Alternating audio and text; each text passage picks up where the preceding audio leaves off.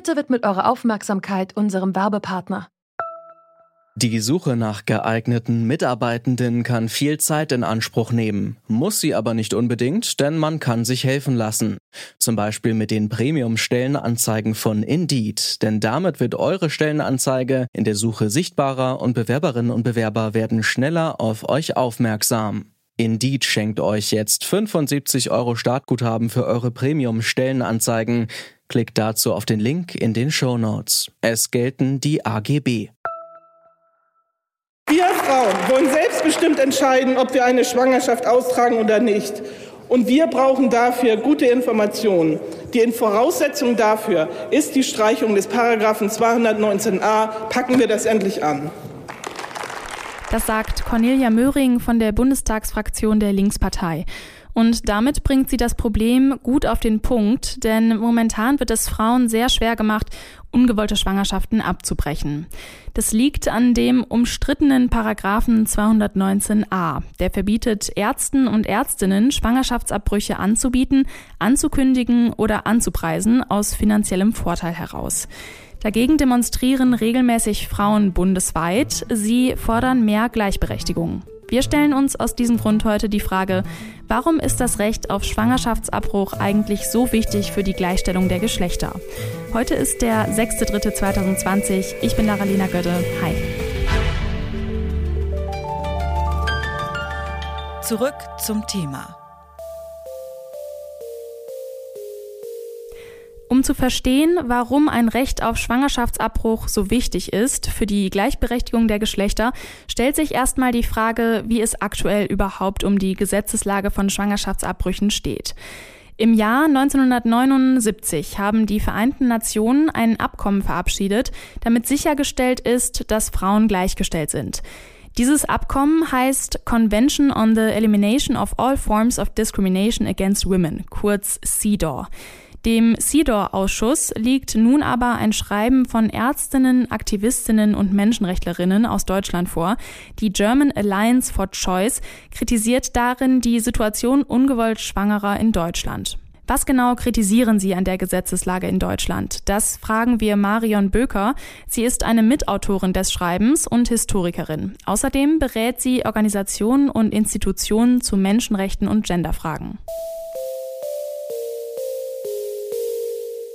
Frau Böker. Sie kritisieren in Ihrem Schreiben gemeinsam mit den anderen Autorinnen die Lage ungewollt Schwangerer in Deutschland. Was sind denn da die zentralen Kritikpunkte? Ja, wir haben ähm, sehr viele Punkte anzuführen, weil sich die Lage äh, von ungewollt Schwangeren sehr verschlechtert hat. Sie wissen, dass wir hier in Deutschland dieses sehr einschränkende Gesetz 218 und äh, 219a Strafgesetzbuch haben. Und äh, das bedeutet, äh, womit wir ja schon seit Jahrzehnten leben, dass Frauen einmal zu einer ja nicht ganz freiwilligen, sondern gesetzlich vorgeschriebenen Schwangerschaftsberatung gehen müssen, um sich dort mit jemandem auseinanderzusetzen, ähm, die nochmal versuchen, Einfluss zu nehmen, äh, ob man abtreiben will äh, oder darf und welche Alternativen es gibt. Und ähm, die absolviert man, da muss man nochmal drei Tage warten, bevor man überhaupt einen Schwangerschaftsabbruch, wenn man den Schein bekommen hat, bei der Beratung vornehmen kann. Die WHO, die Weltgesundheitsorganisation, hat auch schon vor einigen Jahren gesagt, dass das völlig überflüssig ist, diese Wartezeit. Und wir haben dazu noch eben äh, Ärztinnen, die von äh, angeklagt wurden, äh, manchmal nur von äh, ein, zwei vereinzelten Männern, ähm, weil sie Informationen über die Methoden der Abtreibung, die sie in ihrer Praxis anbieten, veröffentlicht hatten auf der Webseite. Und das ist nach diesem 219a verboten. Das dürfen nur andere Unabhängige stellen. Jetzt haben wir gesagt, äh, es muss aber Zugang, äh, das steht ja in Artikel 10 des Abkommens, des Frauenrechtsabkommens CEDAW, äh, zu solchen Informationen haben. Und wenn ich abtreiben will, dann muss ich auch vergleichen können, gehe ich zu der oder dem Arzt, der Ärztin dieser Praxis und wie machen die das und ich will doch wissen ganz genau, was mit meinem Körper passiert, ja. Ähm, Sie haben gerade in so einem Nebensatz gesagt, die Situation hat sich verschlechtert. Mhm. Ähm, was ja erstmal irgendwie komisch klingt, wenn man sich so denkt, in der Gleichberechtigung hat sich ja schon einiges getan. Warum mhm. hat sich die Situation verschlechtert und von mhm. welchem Zeitraum reden Sie da genau? Seit mehr als zehn Jahren, ich glaube so elf Jahre diskutieren wir schon einerseits, dass viele Abtreibungen aufgrund zunehmender Armut nicht ähm, sozusagen finanzieren können und das gar nicht also als Zugang betrachten können, auch wenn sie diese Beratung absolvieren würden und so weiter.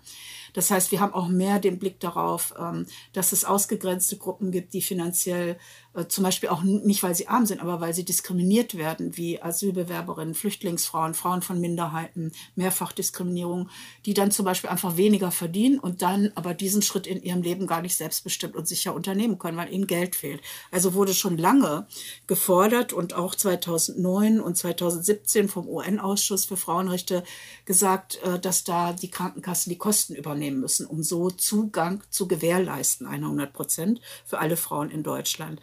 Deutschland, das monieren wir auch, hat überhaupt keine Standards über sichere Abtreibung für Ärzte und Ärztinnen, die das unternehmen, so dass das äh, von Gesetz wegen auch oder mit wenigsten Richtlinien vorgeschrieben ist, die den WHO-Standards entsprechen würden. Wir wissen zum Beispiel, das ist schon fast lächerlich, hier an der Humboldt-Universität es ja äh, Doctors for Choice und aber auch Studentinnen gibt, äh, die sich dann selber äh, die Methode von Abtreibung anhand von Früchten beibringen, weil es keine Modelle gibt, keine Plastikmodelle, ja. Bis zum 6. März arbeitet der CEDAW-Ausschuss nun Fragen an die deutsche Bundesregierung aus zum Stand der Gleichberechtigung der Frau. Die Bundesregierung hat dann ein Jahr Zeit, auf die Fragen zu reagieren. Glauben Sie, dass in diesem Fragenkatalog auch das Recht auf Schwangerschaftsabbrüche eine Rolle spielen wird? Wir glauben nicht bis zum 6. März. Also es kann durchaus länger dauern. Ähm, aber April oder Ende April rechnen wir damit.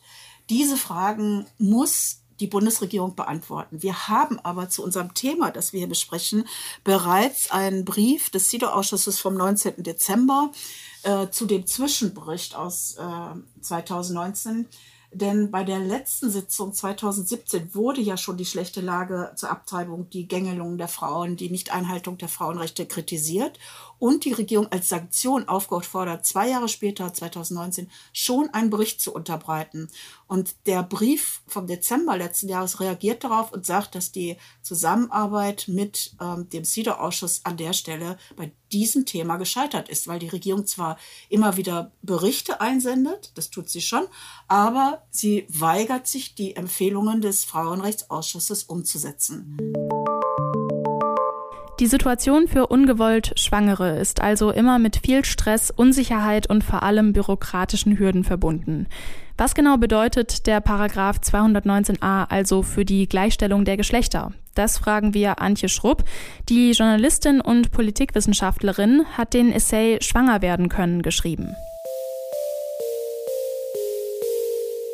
Der Paragraph 219 macht es Menschen schwieriger, einen Arzt oder eine Ärztin zu finden, die einen Schwangerschaftsabbruch vornimmt. Viele Frauen fordern im Sinn der Gleichberechtigung deswegen die Abschaffung dieses Paragraphen. In welcher Beziehung stehen denn Gleichberechtigung und das Recht auf Schwangerschaftsabbruch? Das Recht auf Schwangerschaftsabbruch hat meiner Meinung nach nichts mit der Gleichberechtigung von Frauen und Männern zu tun, ähm, sondern was mit der körperlichen Selbstbestimmung von Menschen, die schwanger sind. Die körperliche Selbstbestimmung ist ein sehr hohes Rechtsgut bei uns. Also man darf nicht über die Körper anderer Menschen verfügen. Das ist Sklaverei, das ist verboten. Nur eben im Fall von Schwangeren ist es anders. Da äh, beansprucht die Gesellschaft, dass sie was mitzureden hat über den Vorgang in ihrer Gebärmutter. Und ich finde, dafür gibt es gar keine Begründung. Also das Recht, also keine Rechtfertigung. Auch Schwangere müssen das Recht auf körperliche Selbstbestimmung haben. Und dazu gehört eben auch das Recht, selbst darüber zu entscheiden, was mit ihrer Schwangerschaft ist, wie sie dabei verfahren und so weiter. Also es ist äh, meiner Meinung nach ist es unethisch, ähm, Abtreibungsverbote gesetzlich festzulegen. Was für ähm, politische Maßnahmen fordern Sie sonst noch, um die körperliche Selbstbestimmung nach der Empfängnis zu stärken? Also einmal muss klar sein, dass äh, Menschen, weil sie schwanger werden und sich dann möglicherweise dafür entscheiden, das Kind zu gebären, keinen sozialen Zwängen unterworfen sein dürfen. Deswegen. Das bedeutet einmal, dass man sie weder dazu nötigen darf, das Kind abzutreiben, zum Beispiel, weil die Gesellschaft sagt, das ist vielleicht behindert, das wollen wir nicht oder so. Man darf sie aber auch nicht dazu nötigen, das Kind auszutragen, wenn sie es nicht möchte. Aber man darf sie auch nicht zwingen, zum Beispiel durch durch ähm, Vaterrechte, dass sie ähm, durch diese Geburt mit bestimmten Männern zum Beispiel hinterher verpflichtet ist, eine Beziehung zu haben, so wie es momentan ist bei dem beim ähm, geteilten Sorgerecht, das ja auch gegen den Willen der Schwangeren ähm, heute äh, etabliert werden kann. Also wir haben momentan eine Situation, wo eine soziale Beziehung zwischen dem Spermageber und dem daraus möglicherweise entstehenden Kind konstituiert ist auch gegen den Willen der Schwangeren. Das würde ich sagen, widerspricht auch dem Recht auf reproduktive Selbstbestimmung. In diesem Podcast wollten wir die Frage klären, warum das Recht auf Schwangerschaftsabbruch so wichtig für die Gleichstellung der Geschlechter ist. Unseren Gesprächspartnerinnen ist es dabei eher um die Selbstbestimmung der Körper gegangen. Diese wird während der Schwangerschaft durch Paragraph 219a eingeschränkt. Damit entsteht aber automatisch eine Ungleichheit zwischen denen, die schwanger werden können und denen, die es nicht können. Wenn der Staat also alle Geschlechter gleichstellen will, so wie es von den Vereinten Nationen auch vorgegeben ist, müssen Abbrüche zugänglicher gemacht und somit das Gesetz abgeschafft werden. Das war zurück zum Thema vom 6. März 2020. Falls ihr Ideen für Themen habt, schickt uns gerne eine Mail an kontakt.detektor.fm. Wir freuen uns sehr über eure Vorschläge. Mein Name ist Lara-Lena Gödde. Vielen Dank fürs Zuhören und bis zum nächsten Mal. Zurück zum Thema vom Podcast Radio Detektor FM.